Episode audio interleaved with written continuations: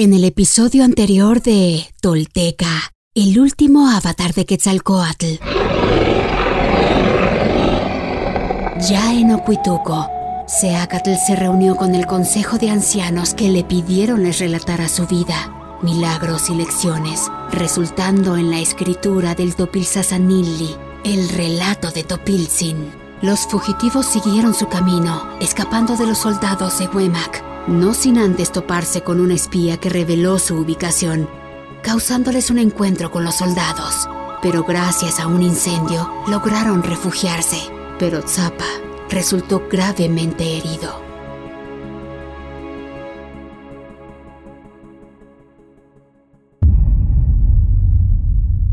Esto es Tolteca, el último avatar de Quetzalcoatl.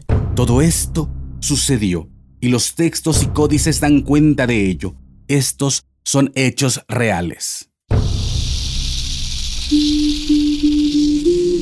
Quienes logran desentrañar en sí mismos el secreto del todo, se vuelven personas espejo, rostro y corazón. Y en ese espejo nos reflejamos todos como herederos de la náhuac.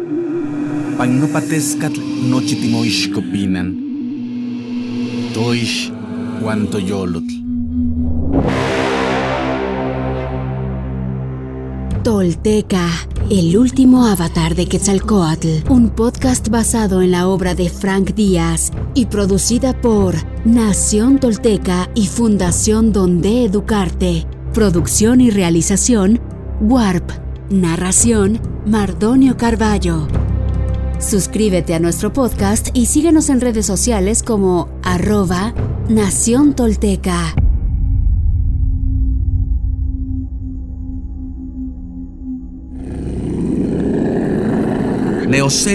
Tlatlachia, el ocelote que vigila.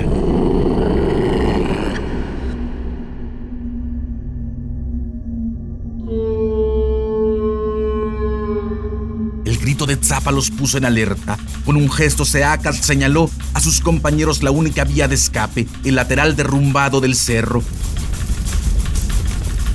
Los fugitivos tomaron apresuradamente sus morrales y escalaron la ladera, ocultos por la vegetación, las llamas y el humo.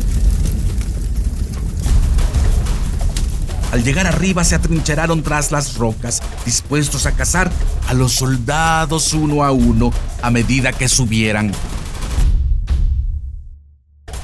Mientras tanto, Seacatl había corrido a ayudar a Zapa. Protegiéndose con un pedazo de corteza de las flechas incendiarias, consiguió llegar al herido. Rompió el asta de la flecha que se había clavado en su pecho y cargando su pequeño cuerpo sobre un hombro, lo trajo de regreso.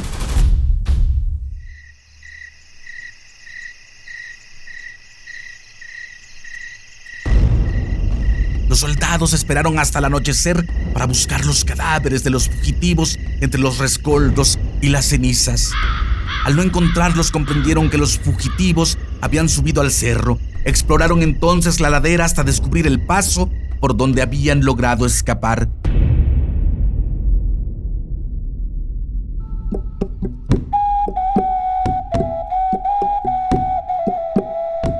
Discutieron cómo podrían capturarlos. El sendero era demasiado estrecho para intentar un asalto, así que acordaron que lo mejor era sitiarlos y que el hambre los derrotara. Dando por hecho que Seacatl se entregaría, el espía corrió a Tula para avisar a Huemac y reclamar su pago. Los soldados se apostaron entonces al pie del cerro a esperar.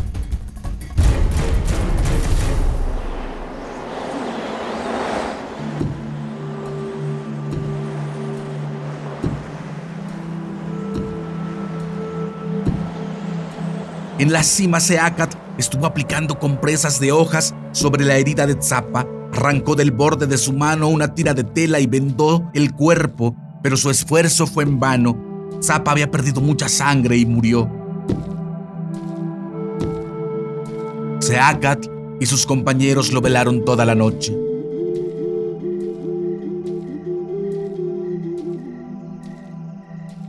Seacat desató su dolor, lo lloró como a un hijo y lo despidió con tiernas palabras.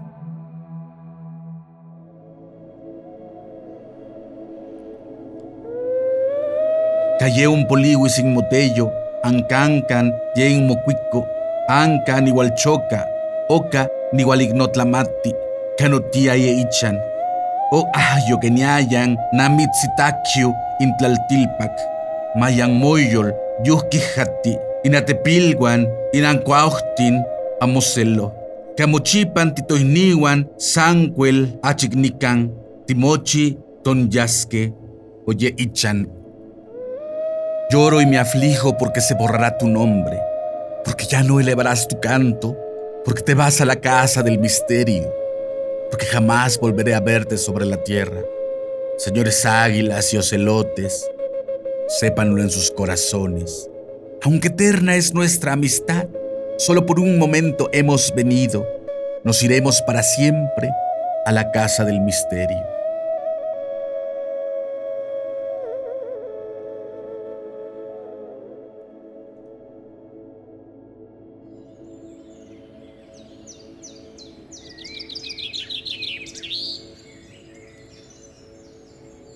Al amanecer, Seacat pidió a sus compañeros que buscaran un sitio donde ocultar el cuerpo de Tzapa, para que los soldados no lo descubrieran y lo profanaran después.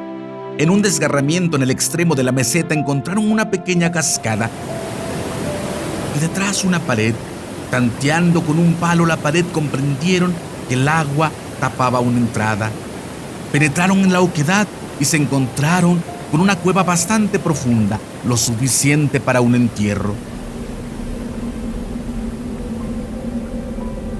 Los compañeros de Seacat volvieron por el cuerpo, lo envolvieron en su estera de dormir y lo llevaron a la cueva, depositándolo tan profundo como les fue posible. A modo de almohada, Seacat puso bajo la cabeza de Tzapa la caja de piedra de la que nunca se separaba y le encomendó: Cuídala por mí hasta que venga por ella quien la merezca.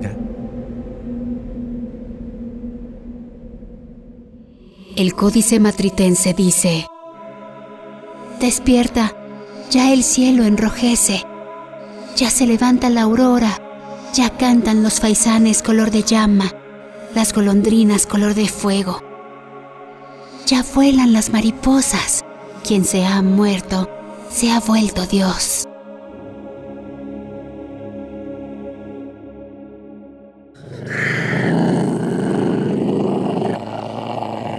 No lejos de allí, agazapado bajo un árbol, un ocelote, un ocelot, observaba con atención la ceremonia fúnebre. Dicen los viejos que al verlo, Seacat lo señaló con un dedo y lo transformó en piedra para que guardara para siempre el sepulcro. Allí permanece hasta hoy, sentado sobre sus patas y con la cabeza orientada hacia la cueva, en el paraje conocido como Ocelopishki, el ocelote que vigila.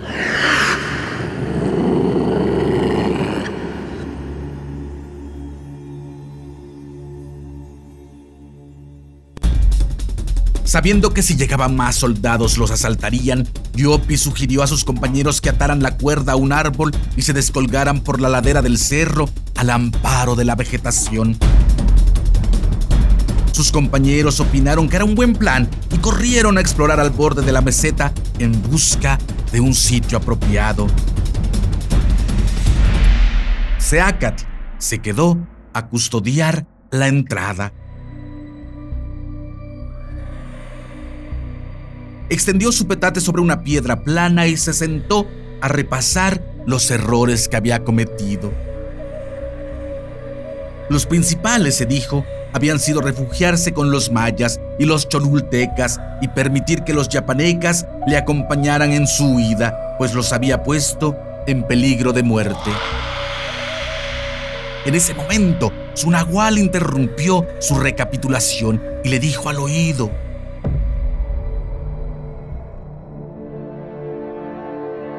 Sabes que por años he sido tu amigo. Permíteme aconsejarte. ¿Qué sugieres, Nahual mío? Si sigues el plan de Yopi, tienes una buena oportunidad de escapar. Podrías estar muy lejos antes de que los guardias noten tu ausencia. Eso no es posible. Huemac nos perseguirá donde quiera que vayamos y nos matará. tarde o temprano, no quiero ser culpable de más muertes.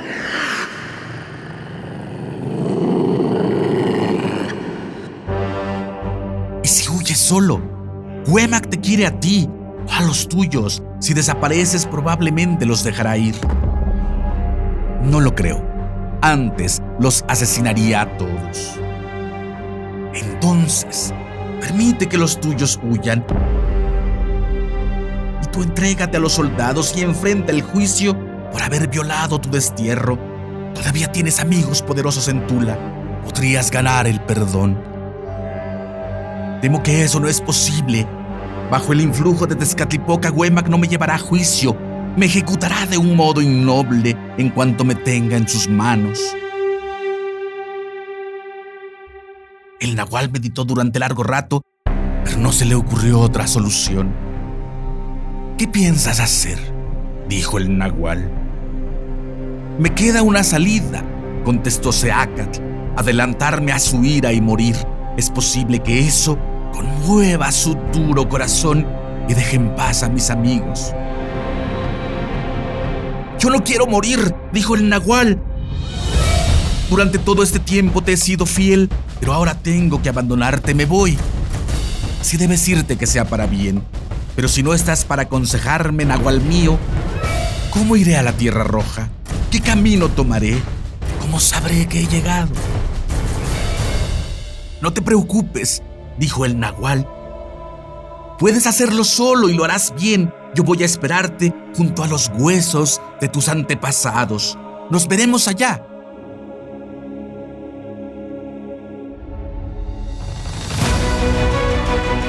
Seaca Topil Signaxil Quetzalcoatl, nuestro señor Uno Caña, cuarto paso de la serpiente emplumada, como nunca antes, hoy eres luz infinita en medio de nuestra sombra colectiva.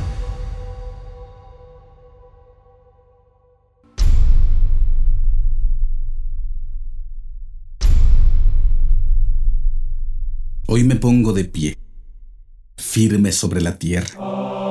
Al reconocerme reconecto orgulloso con mi maravilloso pasado. Dejo atrás la mentira, las falsas creencias y la vergüenza que me fueron impuestas. Sí, estoy listo para tomar mi destino. Hoy, después de mil años, he despertado. Soy espíritu tolteca que jamás fue conquistado.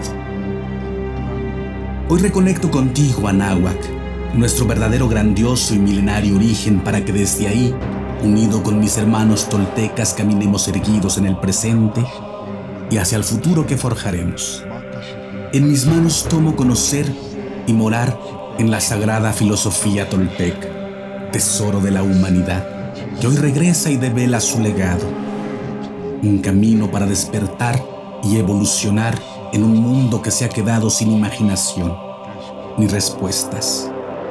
Así, basados en nuestra verdadera raíz, incorporando los últimos mil años de avances y sacrificios de hombres y mujeres de todas las culturas, iniciamos la construcción de un futuro que sí es posible, deseable y esperanzador para la humanidad, el planeta y el universo. Sí, soy sagrado. Sí, soy tolteca. Sí, soy sagrado soy sagrado, soy tolteca. He despertado y desde mi vulnerabilidad descubro mi verdadero poder. Una vez más, mi corazón brilla en el horizonte.